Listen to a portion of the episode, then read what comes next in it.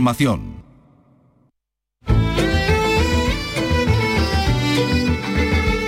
En RAI, Andalucía es cultura. Con Antonio Catón. Buenas tardes, esta mañana hemos estado en el rodaje de la nueva película de Patricia Ortega con la gran Kitty Mamber como protagonista. Y cogido motor, tenemos cuadro y acción. Bueno, pues está rodando en estos momentos una cena en plena Alameda de Sevilla. Es una escena en la que la protagonista, Kitty Mamber, que es Mama Cruz, está sentada en un banco a cierta distancia de otro de los personajes, el que interpreta Pepe Quero. Y mientras tanto, pues están pasando figurantes por delante de ellos, eh, gente que a estas horas de la mañana pues pasea por la Alameda de Hércules. Se dirigen una serie de miradas estos dos personajes, pero no hay ninguna palabra. Bueno, pues se ha cortado esta secuencia, parece que ha sido buena. Que había que hablar bajito como en el llamador. interrumpir. Claro que sí, van a conocer esta comedia sobre la tercera edad. También vamos a escuchar a su productor, Olmo Figueredo, quien por cierto ha puesto de ejemplo esta misma película para lamentar la aprobación de la ley audiovisual en el Congreso. Historias de este tipo, una historia muy autoral, con una mirada muy autoral, en la que estamos lanzando un mensaje quizá a un target de la población que interesa poco a las marcas o interesa menos, no sería contada, porque sencillamente irían a lo comercial, a lo que vende. Y eso no puede ser. Hoy vamos a hablar mucho de cine porque además esta noche comienza el Festival de Cine Africano de Tarifa Tánger y más cosas, música en los museos este verano. Vicky Román, buenas tardes. Hola, buenas tardes. Eh, Sí, por los museos de Málaga y por el de Artes y Costumbres de Sevilla van a pasar voces como las de Pedro el Granaíno, María Terremoto, Martirio o Diego del Morao. Los conciertos van a tener lugar entre el 5 y el 21 de julio. Por cierto, otro museo malagueño, el ruso, está ya abierto con fondos de la casa natal de Picasso. Y hoy también tenemos mucha música en este programa. Carlos López, cuéntanos, buenas tardes. Buenas tardes, pues sí, porque hoy sale el disco Tercer Cielo de Rocío Márquez y Bronquio. Son 17 temas llenos de flamenco y electrónica y además esta noche hay un concierto del disco de artistas jiennenses Jaén canta a Jaén. Y hoy queremos que escuchen también cómo Rafael se ha atrevido con el tema Andaluces de Jaén del gran Paco Ibáñez. Que perdérselo. Todo preparado también para disfrutar en Almería de la Noche en Blanco, que vuelve, vuelve hoy tras dos años de parón, con más de 10 actividades y 6 escenarios. Comenzamos con la realización de Ángel Rodríguez y la producción de Ray Angosto. Andalucía es cultura con Antonio Catoni.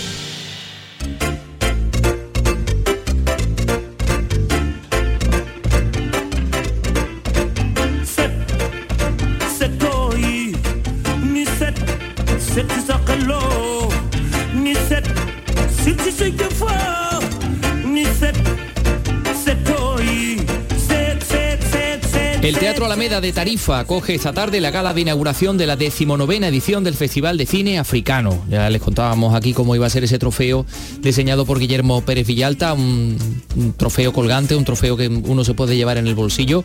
Eso era en el día de ayer.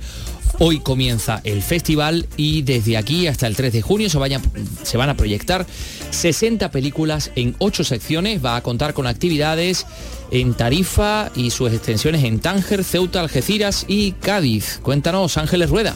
La gala de apertura estará conducida por el actor tarifeño Juan Fleta con la dirección de María Orellana y guion de ambos que simulará el rodaje de una película. En ella participarán la artista Clara Otero y acudirán el actor Salva Reina y el director Alexis Morante, cuya película El universo de Oliver estará presente. y han escogido la película, mm, obviamente no tiene esa relación directa con África, pero sí tiene esa relación directa con la zona, ¿no? con, con el campo de Gibraltar, que tanto mira a África en sus vistas y, y en su forma de, de ver el continente ¿no? tan cercano. La primera producción que inaugura esta edición será la de la productora y directora franco-senegalesa Aisha Maiga con Caminar en el agua, un documental donde muestra la realidad de Tatiste, un pueblo al norte de Níger que vive envuelto en una grave problemática de lucha por el agua en el contexto de calentamiento global.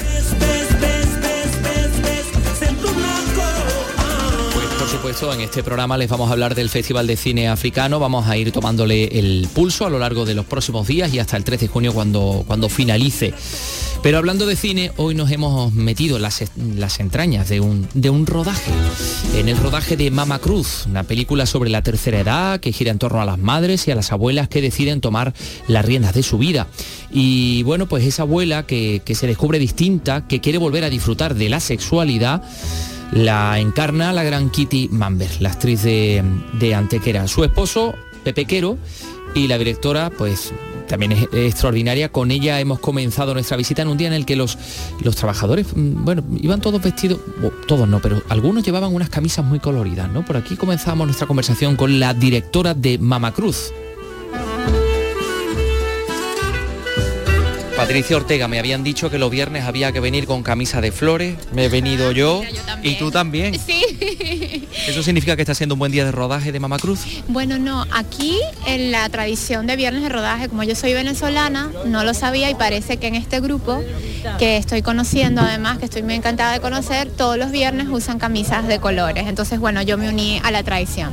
Pero sí, hoy ha sido un buen día, eh, primero porque eh, tenemos no solamente una luz maravillosa, sino que ya estamos en nuestra segunda semana de rodaje y hemos hecho, ya estamos terminando de filmar todo lo que es aquí en Sevilla, el lunes nos vamos a Tenerife.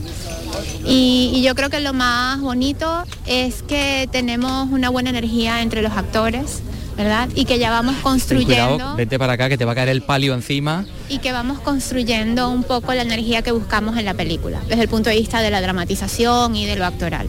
De una forma muy meticulosa, muy concienzuda. Te estoy viendo trabajar con los actores en esta escena en la que estábamos Kitty Mamber y Pepe Quero, que son los protagonistas, ese matrimonio que lleva tantos años, que al final acaban un poco como conviviendo como amigos y que empiezan a redescubrirse. Eh, ¿Cómo es tu, tu forma de trabajar? Un poco desde fuera decía yo, muy, muy meticulosa en la expresión, en la respiración. ¿Por qué crees en esa forma de hacer eh, cine? Bueno, yo a mí me gusta mucho trabajar con los silencios. Un poco me interesa más lo que no se dice que lo que se dice, ¿no? Lo que decimos con la mirada, con los gestos. Me, me interesa más un poco lo invisible. Yo siento que cazar lo invisible, lo que no es evidente, es lo más difícil del cine. Eso me obsesiona. Me obsesiona poder hacer retratos de las emociones. Y las emociones no están en las palabras, sino las emociones están de lo que ocultamos detrás de las palabras, ¿no? Quizás esa mirada que se nos sale cuando pensamos algo o un gesto que fluye cuando estamos inseguros o cuando estamos tristes o cuando estamos alegres. Entonces trato de buscar con los actores eso, que no es tan importante lo que dicen, sino lo que pasa cuando no estamos hablando, ¿no? Entonces, en- desde los ensayos venimos trabajando ese subtexto, el hacer que el subtexto aflore, pero a través del cuerpo, de manera muy minimalista, muy natural. Es difícil, pero cuando se logra, yo para mí ocurre la magia. Bueno, pero para eso también tienes una magnífica materia prima como son estos actores. Sí, ¿no? sí, sí. Este, tanto Kitty como Pepe. Pepe que es más clown y, y Kitty que tiene más experiencia en cine y los dos con una gran experiencia en teatro. Pero lo más bonito entre ellos es que tienen una energía maravillosa. O sea, los dos son como una pareja mágica, ¿no? Y, y creo que eso hace que haya como una chispa. Y eso es algo inexplicable. Yo haciendo el casting eh, me di cuenta que Pepe era el que hacía realmente match perfecto con Kitty, porque juntos crean esa chispa que cuando vos digo es inexplicable. Es una cosa de energía, como cuando conoces a alguien y te gusta y te, y te enamoras. Lo mismo pasa con ellos dos. Ellos tienen algo interesante que cuando están juntos aflora, ¿no? Oye, y, y bueno, y hablas de, de que afloren las emociones culturalmente, además tú vienes de Venezuela, somos muy parecidos, ¿no? Sí, sí, somos muy parecidos. O somos, los mismos quizás. Somos muy, sí, somos muy histriónicos, este, gritones, indiscretos, sobre todo Sevilla. Yo llegué, llegué aquí a Sevilla y yo, bueno, pero esto se parece a Maracaibo, a la ciudad donde yo vengo, es igual. Donde la gente grita, hay calor.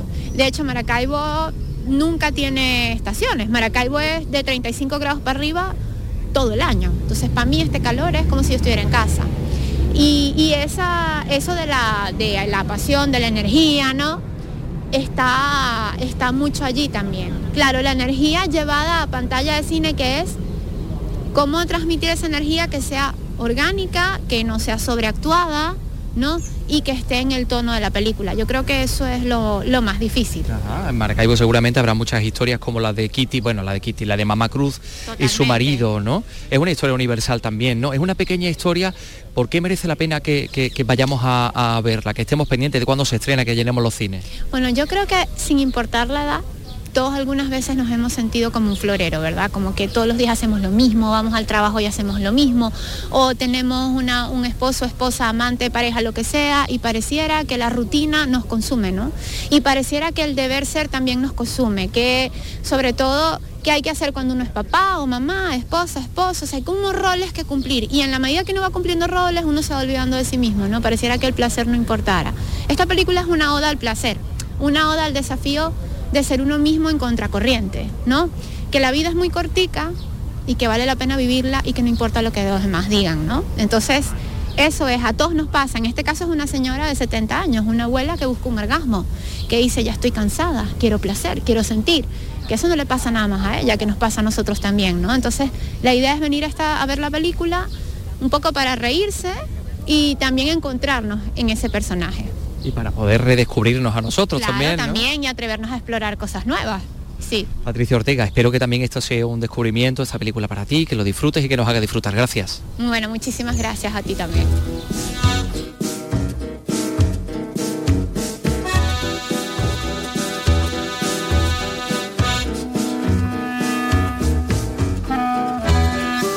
Y también hemos hablado esta mañana con Mama Cruz.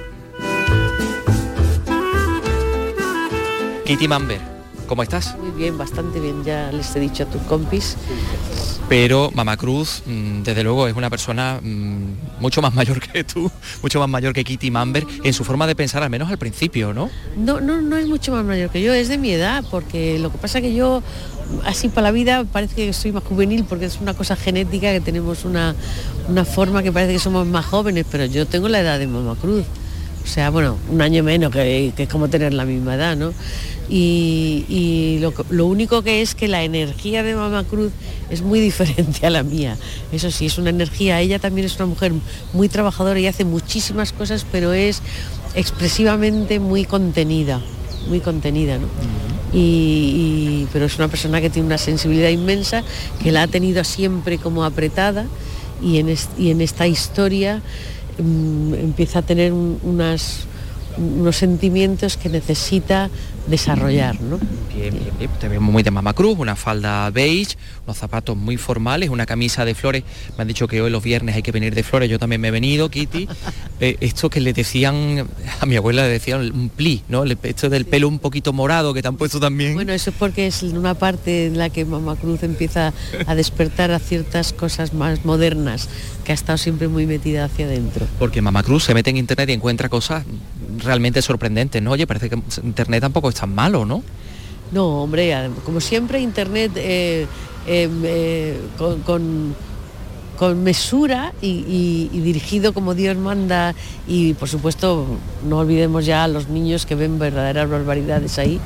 Pero bueno, Internet em, es una fuente de, de conocimiento y de desconocimiento y de grandes mentiras también. O sea, hay que tener ahí un punto, un punto concreto. ¿no? Vamos a ver cómo va Mama Cruz de- de- descubriendo todas estas cosas. Hemos visto una escena muy bonita entre Mama Cruz y Pepe Quero, su esposo. Una escena muy bonita porque lo más bonito de todo lo que habéis hecho es que prácticamente no habéis dicho nada. Bueno, es que ese es el cine de, de, De Patricia, de ¿no? Patricia, que no hay grandes diálogos, pero hay grandes diálogos internos y de, y de miradas y de, de mirarse y de respirarse. Y eso ella lo hace, mm, pero absolutamente con una pulcritud total que luego en pantalla adquiere una fuerza mm, impresionante porque es una mujer que hace un cine muy muy como duro cuenta cosas que son cosas de la vida, cosas duras, pero al mismo tiempo eh, tiene una gran sensibilidad y, y- y hace como, tiene como un gran equilibrio entre la dureza de la vida y la sensibilidad, ¿no? Y es hermosísimo. Para ese trabajo os he visto con una gran confianza, ¿no? Hay que crear confianza entre vosotros, muy meticulosamente en vuestras expresiones, en vuestra respiración, ¿no? Tú has dicho la palabra, es meticuloso el trabajo que hay que hacer, porque es muy fino, muy fino, muy fino, muy, muy de no, no, no, no hay que hacer una sobreactuación nunca, es siempre muy desde dentro y muy desde los ojos, ¿no? Y- pero sin, sin dejar nunca, sin abandonar nunca los sentimientos, ¿no? Y tanto que desde dentro, porque tienes una carrera enorme, un carrerón fantástico, tropecientas mil películas, pero a mí, que yo ha sido mi primer rodaje, me sigue sorprendiendo vuestra capacidad de abstracción, en concreto la tuya. Rodeada de un montón de gente, y esto que es un rodaje más o menos pequeñito, ¿cómo eres capaz de olvidarte de todo? Hay muchos, hay muchas técnicas para eso, ¿no? Cada actor ha adquirido la suya. Yo a través de mis- del montón de años que llevo en esto, pues eh, adquieres eh, técnicas no solo para tu trabajo, sino para tu vida, ¿no? Control, el método Silva de control mental, por ejemplo, es una cosa perfectamente aplicable no solo a los grandes ejecutivos y políticos que lo utilizan, sino que para nuestro trabajo y para cualquier trabajo es una manera de como de eh, no de abstraerte, sino de contar con que hay eso. Pero eso no te va a sacar de lo que tú tienes que hacer. Tienes que ser ¿no? consciente de que eso existe. Exacto, pero, pero, que, pero que no te distraigas, sino simplemente está ahí. Y, bueno, son técnicas que tú las utilizas y ya está. Bueno, y para eso están, a estas alturas de tu vida, con este reconocimiento que has cosechado tan merecido, estas son las historias que te gusta contar. Esta es una historia maravillosa. Yo estoy absolutamente mm, eh, feliz en el sentido de que y agradecida, ¿no?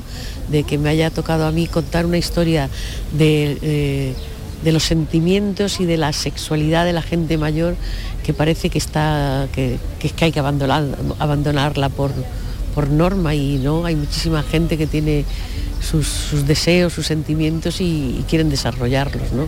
Quizá la sociedad siempre ha, ha dicho que eso es como vergonzoso y que hay que ocultar o- y eh, yo creo que esta mujer siempre cuenta historias muy potentes de, de cosas que pasan de verdad en la vida, ¿no?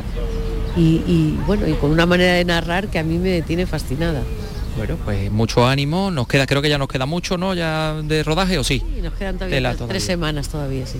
Bueno, menos mal que parece que el tiempo está mejorando, que también es una cosa fundamental para vosotros, para los actores y para todo el equipo. Kitty Mamber, muchas gracias. Venga, hasta pronto. Chao. que casi la hemos dejado sin bocadillo porque llegaba la hora la del- parada, ¿no? del, Del bocadillo, bocadillo, era la parada y dice, que ve que yo aquí hablando contigo me vas a dejar sin bocadillo. No, hombre, no, por Dios, no, que va. Oye, pues eh, las productoras Pecado Film y La Claqueta Producciones y por parte de esta última, su jefe. Olmo Figueredo, La Claqueta, ¿por qué os habéis metido en esta historia de Mama Cruz? Bueno, la verdad que yo estoy ahora mismo en un momento vital en, lo que, en la que estoy buscando historias alegres, vitalistas, luminosas. Y esta historia es una comedia protagonizada por Kitty Mamber y dirigida por Patricia Ortega que cumplía todos estos requisitos. Y además lanza un mensaje que para mí es fundamental en este momento. Yo tengo a mis padres que están ya en esa tercera edad, pero yo creo que estamos en un momento actual en el que lo que se busca también es ese envejecimiento activo y esta película lanza un mensaje muy importante para mis padres y para mucha gente, para nosotros en el futuro, que es tenemos y debemos disfrutar de nuestra sexualidad también en la tercera edad. Estamos vivos, seguimos vivos y debemos mm, disfrutarla plenamente. Y esta película está precisamente para eso. Y no dejamos de vivir hasta que entregamos la cuchara, ¿no? Hay que vivir plenamente. Hay que vivir plenamente y yo creo que muchas veces tenemos, hay un tabú enorme, yo creo que hay un tabú muy importante con respecto a nuestra sexualidad y a los cuerpos desnudos a partir de este envejecimiento ¿no? que se produce pues, a partir de los 60 años.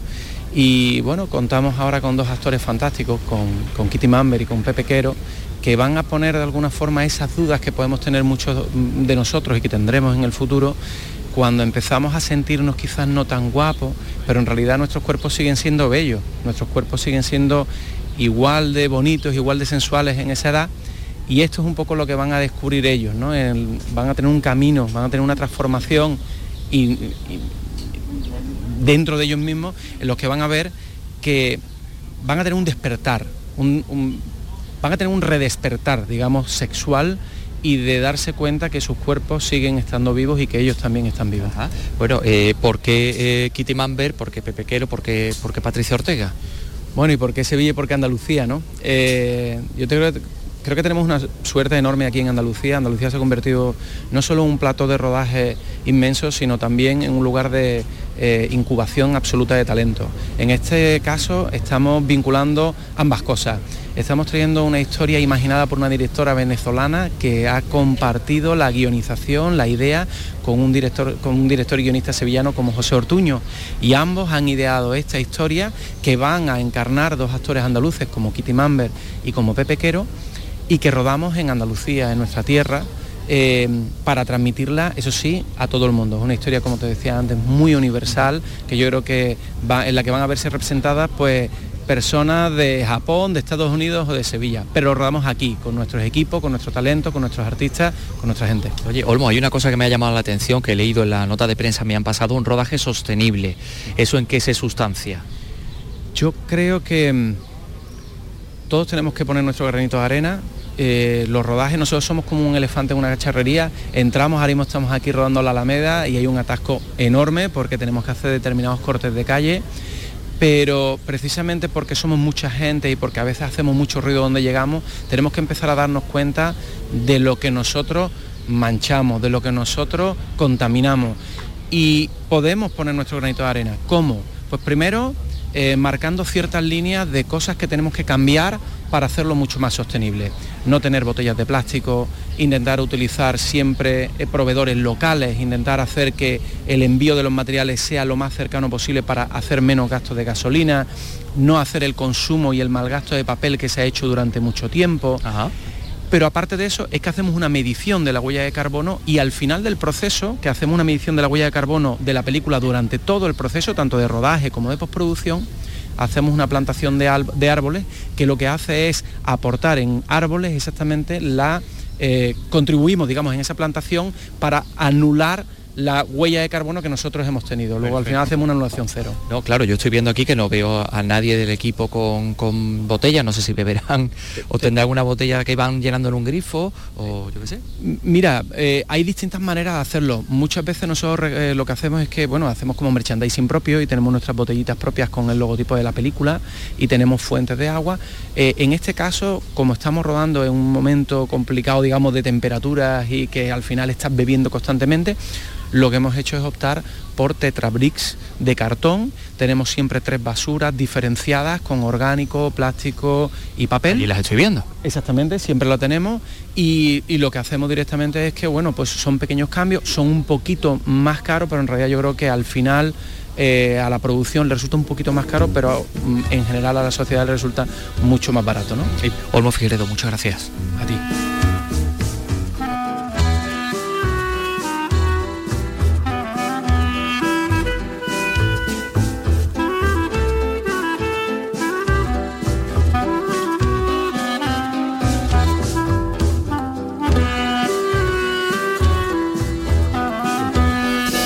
Pues nada, pues eh, así es el rodaje de la película Mama Cruz.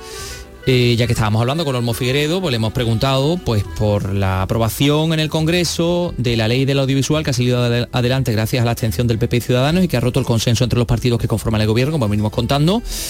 Malestar entre las productoras de cine independiente de Andalucía, esta, la claqueta es una de ellas porque eh, bueno pues abre esta ley la producción independiente a las grandes corporaciones ¿no? y el eh, sector considera que lo, aboca a la, ruina escuchamos de nuevo a Olmo Figueredo estamos hablando de una ley que equipara a las productoras que no son independientes y para que los oyentes entiendan lo que significa una productora independiente. Una productora independiente significa que es una productora, una empresa creada por eh, capital privado, no participado por las grandes compañías, no participado por empresas enormes multinacionales eh, de un eh, determinado límite ¿no? que se establece. Exactamente, entonces está limitada. ¿Qué ocurre? Nosotros, el cine, pues contamos ahora mismo con 100 personas aquí en este set, es un, es un instrumento muy caro y nosotros siempre trabajamos tanto con televisiones públicas, con televisiones privadas, también con ayudas públicas. Ahora mismo se está equiparando a empresas participadas por Telecinco, por Mediaset, por A3 Media, eh, exactamente igual que una empresa pequeñita de Sevilla o de Málaga. Y eso es lo que no puede ser. Eso es lo que no puede ser. Porque eh, hay que diferenciar, si no lo que va a terminar ocurriendo es que va a pro- producirse una homogeneización en la que todo estará producido por los grandes, eh, por las grandes cadenas.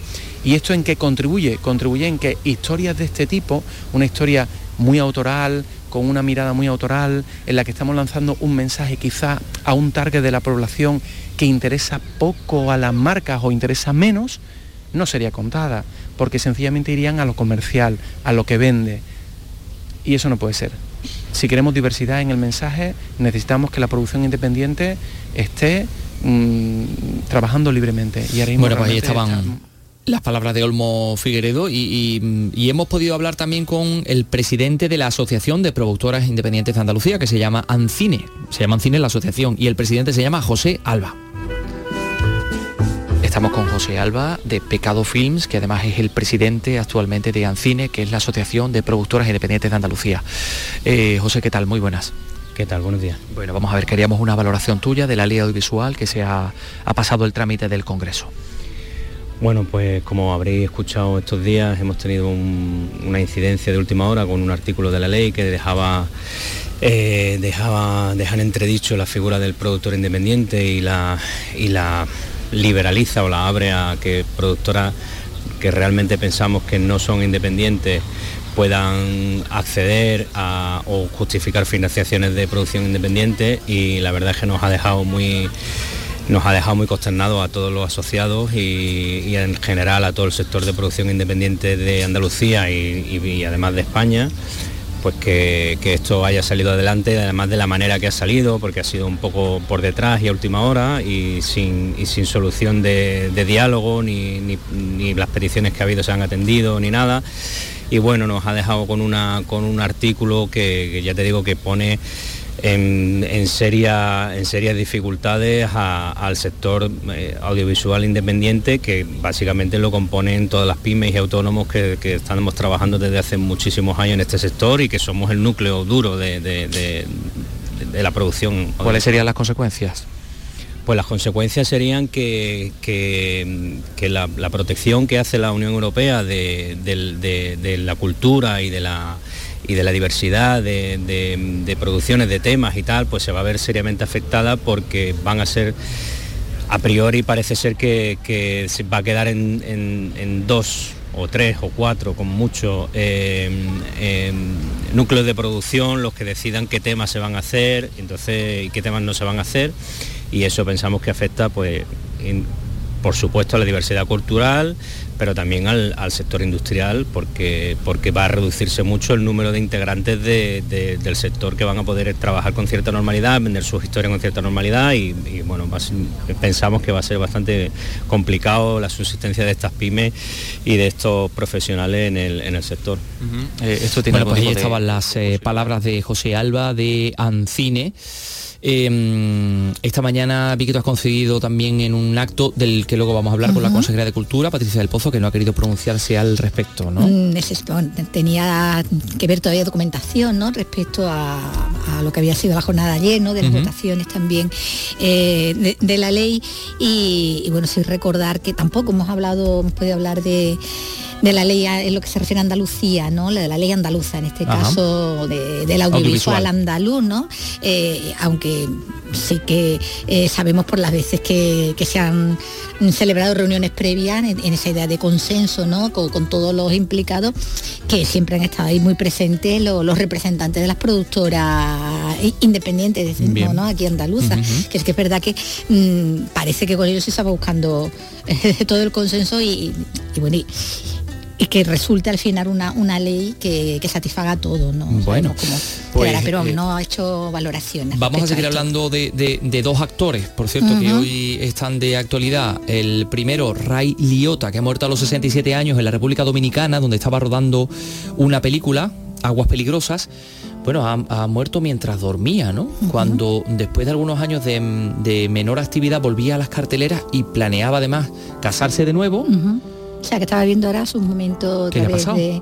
Bueno, pues de momento parece que priori parece que es una muerte natural, que ha muerto, eh, como decimos, esta noche mientras, mientras dormía, de todas maneras no se ha especificado todavía ¿no? las circunstancias de, eh, de, la muerte, eh, que ha sido pues todo, toda una sorpresa, ¿no? porque como decimos, bueno, pues estaba en pleno rodaje de, de, esta, de esta película y no se habían advertido indicios ninguno ¿no? de que se, se encontrara tampoco enfermo ni, ni mal. ¿no? Ha sido toda, toda una sorpresa esta pérdida de, de Ray Liotta. As far back as I can remember, I always wanted to be a gangster. Bueno, esa era su voz, ¿no? La estábamos escuchando ahí como protagonista y narrador de uno de los nuestros, en la piel de ese hombre que desde niño aspiraba, pues como dice, ¿no? A ser uno de ellos, uno de esos gángster como De Niro, como Joe Pesci, con los que compartía cartel en esa película, una de las más conocidas de este intérprete inolvidable también con ese rostro picado, ¿no? Parecía que tenía todavía rastros como de viruela, ¿no? Precisamente, ¿no? ahora que estamos con el tema. Sí, ¿no? y, y, los ojos azules, ¿no? Esa mirada azul que daba un poquito de, de miedo sí que se convirtió en uno de ellos, en un intérprete que funcionaba muy bien en las historias de mafiosos, de tipos duros, oscuros, pero con ese punto canalla mm, preciso, ¿no? Como para caer también bien. Siempre con ese algo salvaje, como el personaje de aquella cinta de Jonathan Demme, con la que se dio a conocer como un macarra, ¿no? Acosador y, violento. Policía corrupto en Copland, padre viudo con amor interracial en Corina Corrina, parodia de gángster víctima de las seductoras, metido en el cártel de Medellín en Blau, o mafioso enfrentado al protagonista de Revolver de Guy Ritchie, Liotta ha ido alternando fases de éxito con desfases, encadenando trabajos menores, más alimenticios, desde la primera década ya de, 2000 para acá, alternados con apariciones más destacadas como en Sin City y sobre todo poniendo su voz a, proyectos de gran reconocimiento a nivel mundial y de los que dan bastante dinero, porque estamos hablando de los videojuegos, ¿no? del GTA o del Call of Duty, y hasta parodiándose e, e, interpretándose a sí mismo en cameos, en series como en Modern Family, ¿no? donde se hacía un selfie ¿no? con los protagonistas mientras estaba regando con, una manguera, porque Eliota tenía muy buen humor y tenía también vis cómica y hasta un lado muy tierno, aunque todos le recordemos ahora pues como uno de aquellos, ¿no? De esos tipos duros, peligrosos y, algo salvaje. Ray Liotta, eh, que ha fallecido y, y, hoy otro actor, como decíamos, este, en este caso en el ámbito nacional es noticia. Libertad provisional para el actor Luis Lorenzo y su esposa detenidos esta mañana como presuntos responsables del envenenamiento de la tía de su compañera, una mujer de 85 años, para heredar su fortuna. En fin, esto ya también ya, nos ha puesto la música un poco. La jueza ha puesto también en libertad a la novia del detenido, eh, les ha impuesto la medida cautelar de presentarse en el juzgado cada mañana. El fallecimiento de la tía de la novia del actor se produjo en junio del año 21 y una autopsia a petición de un hermano de la afinada demostró que la muerte se produjo por envenenamiento. Bueno, pues el juez ha bloqueado la herencia, ha ordenado el registro de la vivienda de los detenidos también. Eh, tenemos que decir que el actor es conocido por sus papeles en, muchas series, ¿no? En El Comisario, La que se avecina, Hospital Central y, en fin, pues estas son las últimas noticias, libertad provisional para ambos. Sí, Malote también, sí, sí, sí, es cierto. Bueno, que tenemos muchas cosas de las que hablar, entre otras cosas de los museos. Son las 3 y 32 minutos, mm, eh, vamos a volver enseguida, que también tenemos que contarles algunas cosas de otros programas que también hay en esta misma emisora, sí. Andalucía es cultura, con Antonio Catoni. El carnaval lo tienes en RAI, en Radio Andalucía Información. Llegan las semifinales al concurso de agrupaciones del Carnaval de Cádiz y en Carnaval Sur seguimos viviéndolo contigo. Carnaval Sur, hoy desde las 8 y 25 de la tarde en RAI con Fernando Pérez. Síguenos en nuestra web, app y en nuestra plataforma Canal Sur Mar. Desde Cádiz para Andalucía, España y la humanidad, muy buenas noches, buena gente. RAI, Radio Andalucía Información, tu palco del carnaval. En RAI, Andalucía es cultura.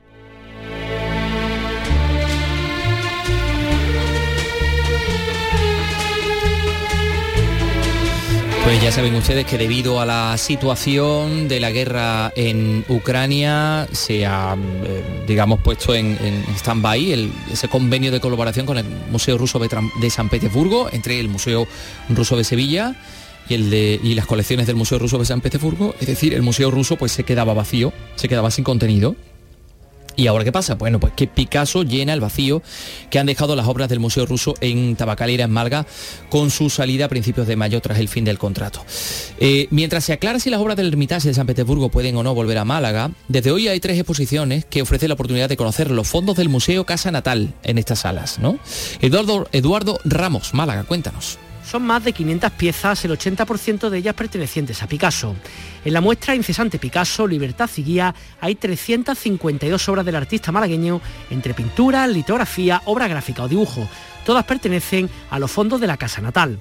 Mario Virgilio Montañez es comisario de esta exposición. Es un reto, es una es una manera de cumplir nuestra función social ante nuestro público diciendo tenemos que ofrecer cultura y si las cosas se ponen difíciles volver a ofrecer cultura. ¿no?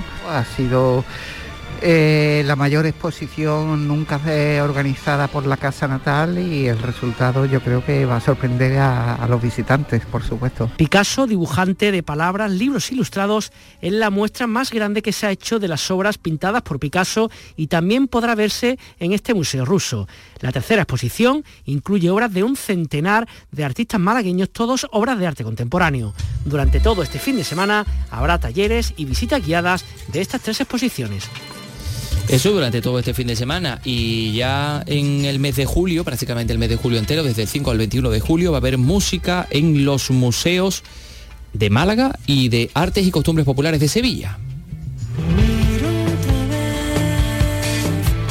Un año más, ya van tres, vamos a poder disfrutar de música de museos, continúa este ciclo que con motivo del COVID y la reducción de aforo pues nos permitía disfrutar de conciertos en estos dos últimos veranos, en estos museos como decimos de Málaga y Sevilla, y es que no solo se mantienen, sino que además se espera que se amplíen en los próximos años a otros museos andaluces. Pero bueno, Vicky, por lo pronto vamos a quedarnos con lo que va a pasar este próximo mes de julio, ¿no?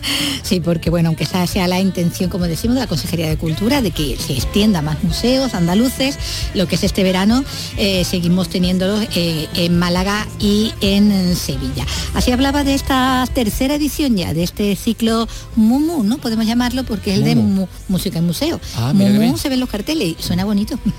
Tenemos en esta edición, repetimos en esta edición Sevilla y Málaga, aquí en el Artes y Costumbres y en la aduana, pero nuestra ambición, nuestro objetivo es ampliar este pequeño formato que es un tesorito al resto de los museos de Andalucía.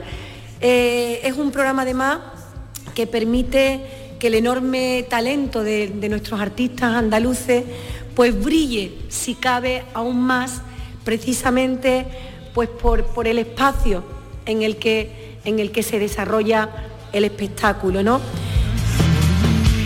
Bueno, los conciertos van a tener lugar eh, entre el 5 y el 21 de, de julio, los martes, miércoles y jueves. Eh, todos Ah, pues los martes, muy bien, jueves. entre sí, sí, semana, entre- ¿no? entre semana, fíjate qué buenos días. Con la fresquita, Para- con la fresquita sí, porque ya son por la, por la tarde, además en patio y, y queda muy queda muy bien. En el caso de Málaga se va a abrir el 5, ¿no? Con el grupo que suena con Maga, para continuar esa primera semana de julio con, con Las Migas y con Rosario la Tremendita, Ah, un programa que le encanta a Carlos Fijo. Pues y, sí, ya, que que sí, y en la segunda de, está apuntando, claro, ya en la segunda de julio habrá mucho protagonismo de la guitarra, empezando con, con Dani de Morón, como cuenta el coordinador de esta programación, Javier Rivera. Nosotros siempre nos ha gustado mucho en este ciclo que hubiera siempre conciertos de guitarra. Sí, queremos seguir respetando esa parte que haya conciertos de guitarra. Han pasado ya grandes artistas de guitarra como Maestro Riqueni, como Daniel Casares, como Diego del Morao y queríamos seguir teniendo con esa oportunidad de dar ese tipo de, de espectáculo porque creemos que la guitarra hay que darle ese, ese sitio y ese papel dentro y los espacios precisamente donde se celebra música y museo eh, son especiales para realmente disfrutar de los conciertos de guitarra. Bueno, eso que estábamos escuchando es que hacía viento y estaban moviendo las enaras que había detrás. Incluso había tirado una, estaban intentando volver a ponerla sin que de- sin distraer, distraer demasiado a, los presentadores, los claro. presentadores, pero claro, estaba sonando muchísimo. Bueno, Astole Ratón, Pedro el Granaíno y María Terremoto son otros de los artistas que van a actuar en el Museo Malagueño, en el Palacio de la Aduana, donde el 20 de julio y antes de la clausura ya con Mario Díaz, también van a contar con Martirio, eh, acompañado con la guitarra de, de Raúl Rodríguez, de su hijo. en Málaga estará Martirio con, con su hijo, con Raúl Rodríguez. Aquel que no haya visto a Martirio actuar con el hijo, sí, está perdiendo el tiempo. Está perdiendo el tiempo totalmente si no ha visto actuar a Martirio con Raúl. Si todo el repaso que hacen, desde las canciones más de, la copla, de canciones propias de ellos, desde todo el homenaje que hacen continuamente a Chabela Vargas, es una maravilla y escuchar a Martirio acompañada con toda, con toda esa técnica, esa electricidad que tiene el hijo acompañándola, la complicidad entre los dos en un escenario, es algo totalmente imperdible y que en Málaga nadie se puede perder, lo recomiendo especialmente. Bueno, entonces, esto en el Museo Eso en el Museo ¿no? de Málaga, sí. Y en el de Artes y Costumbres Populares de Sevilla, en pleno Parque de María Luisa. y en el patio además, el mismo día 5 de julio en el que Maga va a estar abriendo el ciclo en Málaga, en Sevilla, eh, va a ser lo propio también, inaugurar el ciclo la banda almeriense Compro Oro. Si, si dijera que tienen un poco de pan, un poco de garaje, un poco de pop, mm, copla, paso doble, sobre todo mucho de rumba, música surfera y hasta música latina, no miento. Tienen un poco de todo. Y una base rítmica que tiene la banda es que no la podéis perder. Es una cosa... mm, el- aquel que no conozca Compro Oro y quiera dedicar un ratito a escucharlos en internet y demás, seguramente va a querer venir ese día. Es muy chulo, ¿eh? Compro oro. Voy a buscar, me encanta el nombre, ¿eh? por cierto. Sí, sí, compro oro, sí, porque además te pones a buscarlo en internet, lo primero que te va a salir va a ser tienda, establecimiento que te compran la medalla. Así que no La confundamos. Bueno, Bueno, el bueno. ciclo va a seguir con, con Anabel Valencia y, y Diego de Morao, con Andrés Barrio y con Antónimo de, de Fondo Flamenco, ¿no? También en, en solitario. Ah. Y por primera vez va a ofrecer, eh, en los tres años que lleva funcionando, este es el tercero ya de- del ciclo, por primera vez va a ofrecer un concierto sin silla, con el público de pie en el patio, para seguir la música de la banda Hablando en Plata. Y vendrá Hablando en Plata, la mítica banda malagueña de rap. Sí, Esto es, como dirían ellos, es old school absoluto. No es nada... Aquí no voy a llamar, no voy a decir hip hop, estamos diciendo rap. No estamos tirando de los clásicos. Esto es rap. Hacen su gira 20 aniversario. Es uno de las bandas de rap, como decía, de old school, de los mitos, de los que han creado totalmente, de los que abrieron el camino hace ya mucho tiempo hacen su gira especial 20 aniversario y cuando surgió la oportunidad, y cuando hablando con ellos les comenté de hacer un concierto con un museo en Sevilla como este, si yo pensaba que me van a mandar muy lejos, me van a decir que estoy loco, que ellos no van a un espacio así. Y a la primera me dijeron que sí, que estaban encantados, que venían y ya hablando con Rafael, el director del museo, lo comenté con ponía hace poco Rafael, quitamos los asientos ese día. Y quitaremos los asientos, pondremos algo para cuidar la fuente, que no le pase nada. Hace tiempo que vengo sufriendo. Bueno. Compro oro, hablando la fuente que no plata. le pase nada, que no se caiga nadie tampoco. Claro, ¿no? La claro, claro, que no le pase nada a la fuente, que no le pase nada a ningún asistente Tampoco- tampoco. Exactamente, por eso hay un traspié. Sí que decías tú que parece una joyería, ¿no? Sí, Eh, no compró oro hablando en plata, digo yo, por la niña de bronce o algo así, porque no sé quién será el tercero.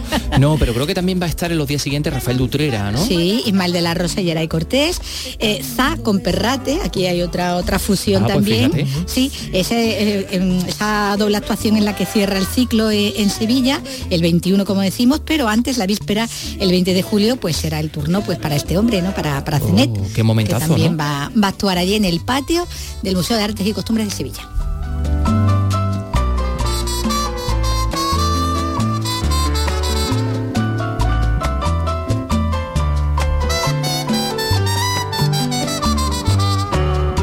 Cuando muera te pido mil veces, no intentes llorar. No intentes llorar. Por el hombre que supo quererte, mujer sin mentir. sin mentir. Porque haría tu llanto fingido a mi ser recordar que juraste llorando quererme, cual yo hasta morir. Bueno, pues Cenet, que va a estar en el Museo de Artes y Costumbres Populares de Sevilla y hoy tenemos varias sorpresas musicales que compartir con ustedes. La primera, sí, Rocío Márquez.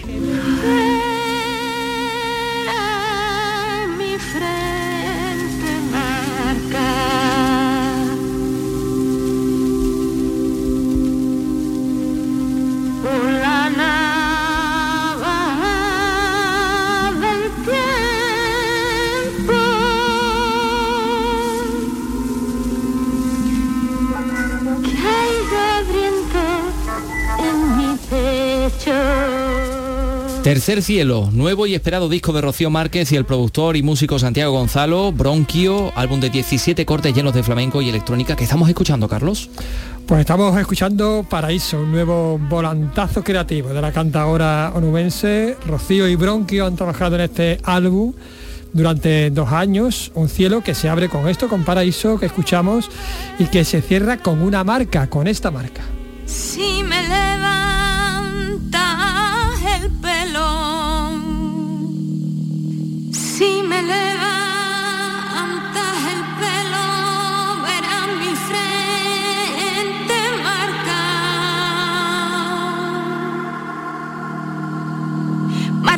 con trazos de barro, marca con trazos de barro.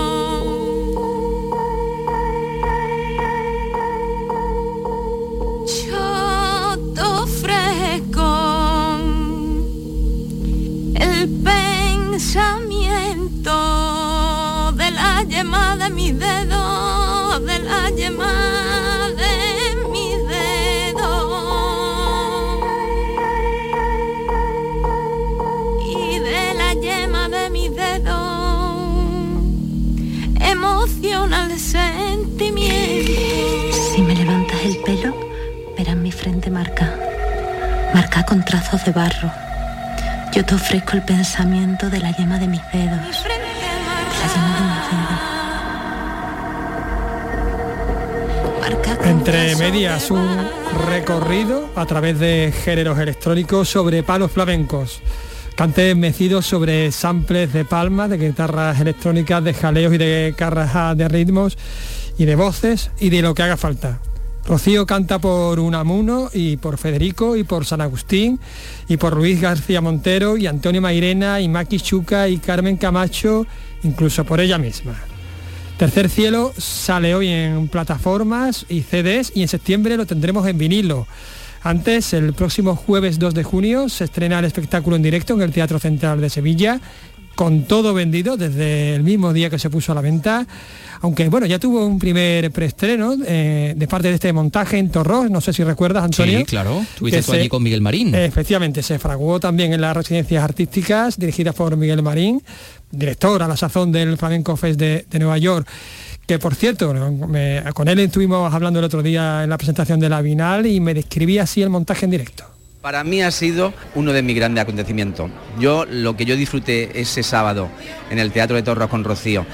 El disco es maravilloso, lo que ya, bueno, ya lo había escuchado, pero la puesta en escena, el trabajo que hace Rocío, la puesta en escena con Antonio Ruz, con Roberto Martínez, con Bronquio, va a ser, yo creo que va a ser uno de los espectáculos del año, sin duda alguna. Se ha tirado a la piscina totalmente y bueno, eh, es, eh, eh, es una performance, es que no es un recital. Yo creo que es la primera vez que veo una- un, un concierto con, esta, con, con todos estos ingredientes. Y bueno, qué alegría que sea Rocío una persona tan maravillosa, un artista de esa talla que, que se decide pues también a romper esos límites del flamenco y a, y a llevar, crear otras nuevas referencias para la creación en los conciertos.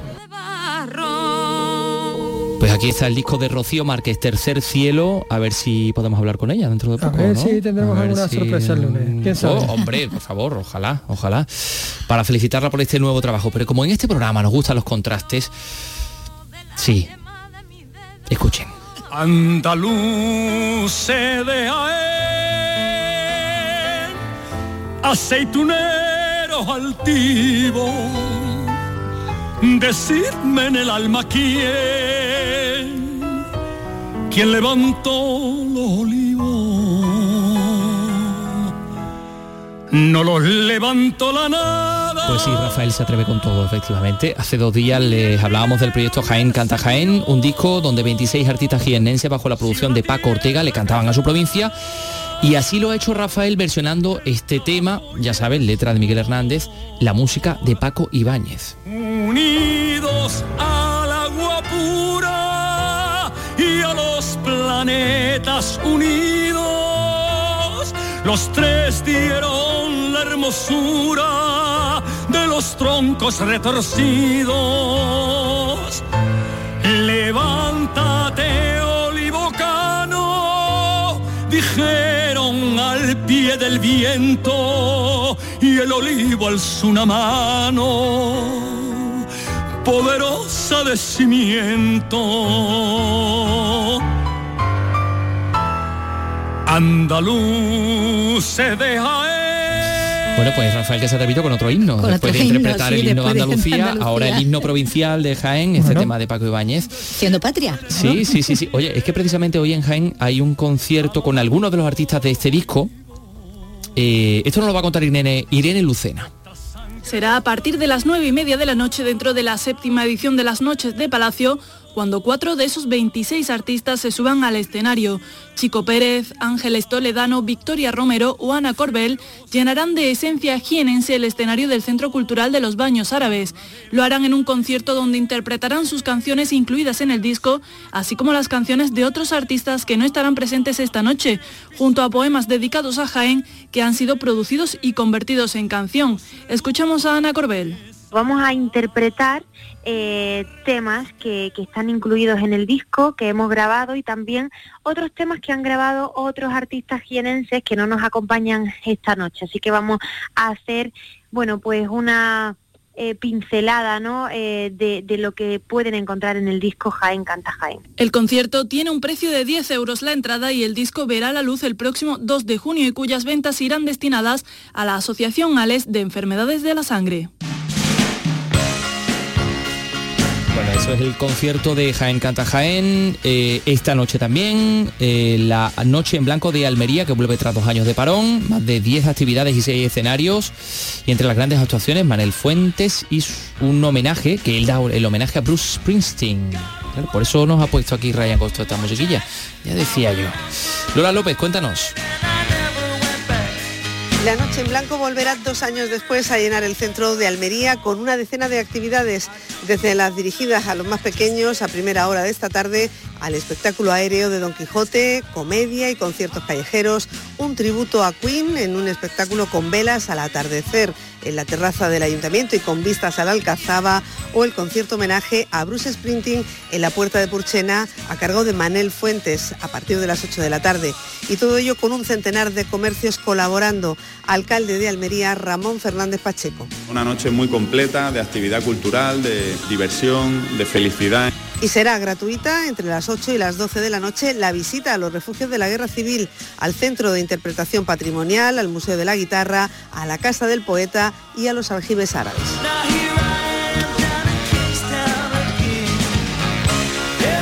Y en Huelva mañana sábado se va a celebrar un festival a beneficio de un comedor social. Los vecinos se han volcado con la iniciativa, que además cuenta con la colaboración desinteresada de artistas de Huelva, también de alumnos de la Escuela de Arte de la ciudad. Y bueno, pues hay que echar una, una manilla con este asunto que se llama Musicarte, Sonia Vela. El Parque Doctor Cordero Bell acogerá desde las 12 del mediodía y a lo largo de toda la jornada del sábado Musicarte.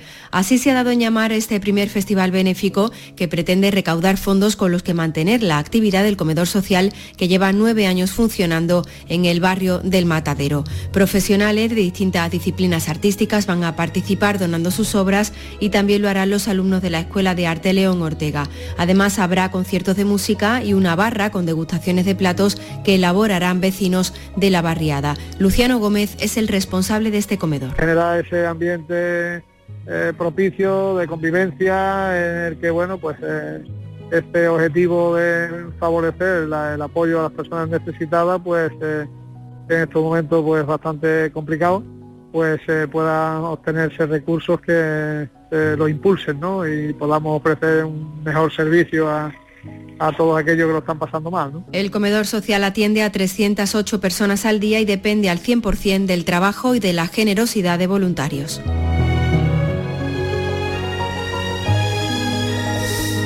Y música, comedia, teatro, marionetas, danza, edición número 45 del Festival de Teatro del Ejido, que eh, está en su cuarta semana y una de las protagonistas en el día de mañana va a ser Loles León. Se le va a dar a la actriz catalana, pero por cierto de origen jiennense, una butaca de honor por su trayectoria. Almería, María Angustia García, cuéntanos.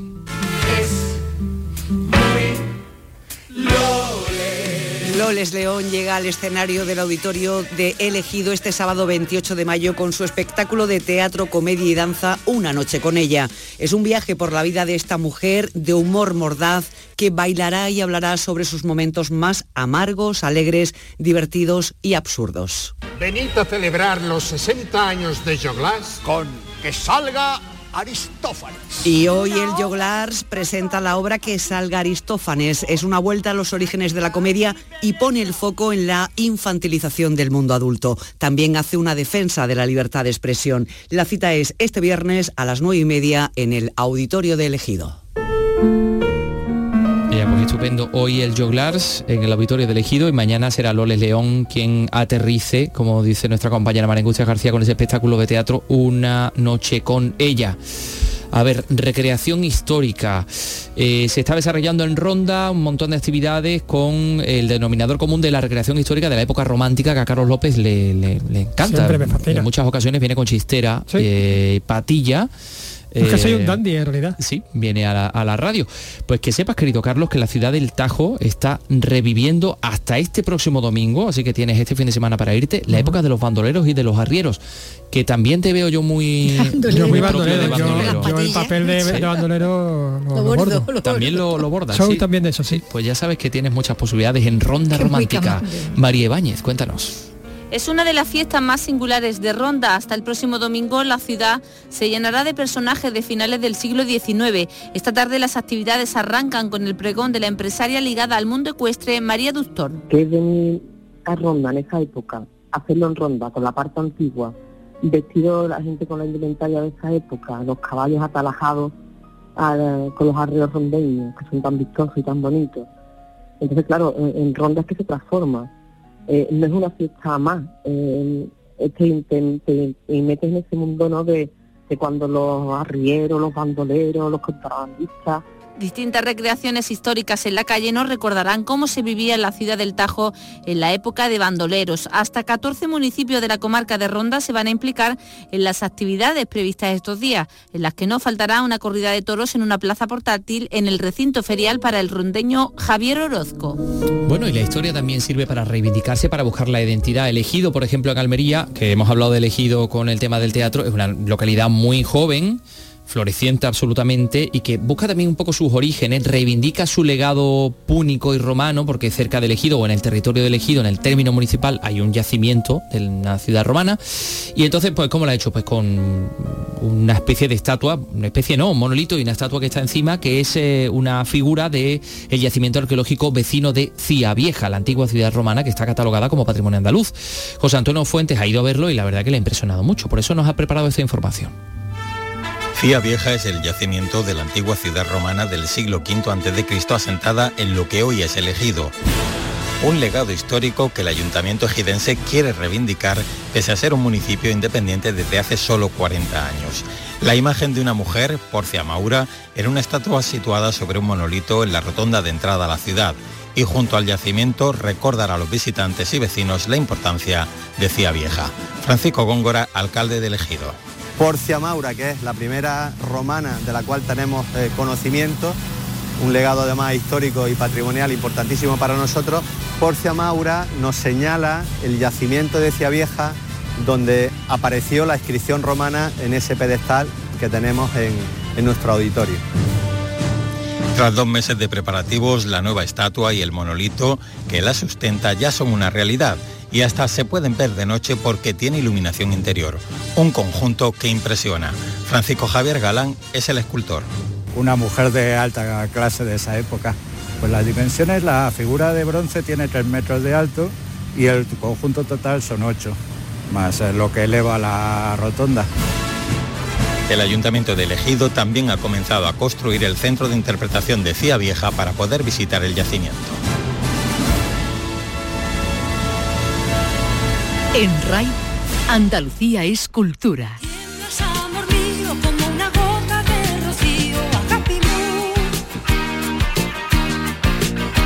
Estamos todavía impresionados por la, la rotonda de Porcia Maura que también podría casi compartir protagonismo con Carmen Maura, ya que tiene elegido un pedazo de, festival de teatro. Pero bueno, ahí está Porcia Maura. Eh, bueno, pues y aquí está Ana Belén con este Agapimú, eh, Amor mío, que significa en griego. Hoy cumple 71 años esta madrileña María del Pilar Cuesta Acosta. Ana Belén, cantante, actriz y directora española.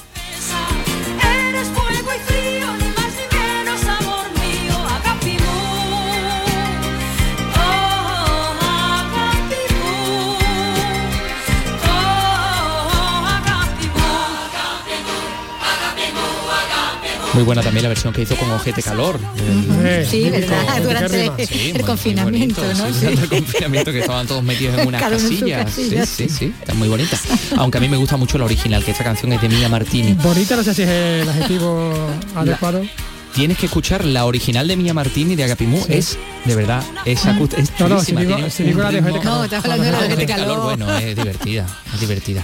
Pero mira, como está eh, don Jorge González mirándonos ya con ojos así un poco como quitados de ahí que me tengo que sentar para hacer el boletín. Pues vamos a contar más cosas de Ana Belén para despedirnos. Vamos a contar que en su larga trayectoria artística cuenta con más de 40 películas, 30 obras de teatro, más de 35 discos. A mí me encantó en Fortunata y Jacinta, por cierto, tengo que decir. Nominada al Grammy Latino veces, ha conseguido el Premio Grammy Latino a la Excelencia Musical 2015 y el Goya de Honor en el 17. En fin, Ana Belén, ¿qué vamos a decir de ella? Que nada, eh, feliz fin de semana, exactamente, que el lunes volvemos a las 3 de la tarde, Andalucía Escultura, adiós.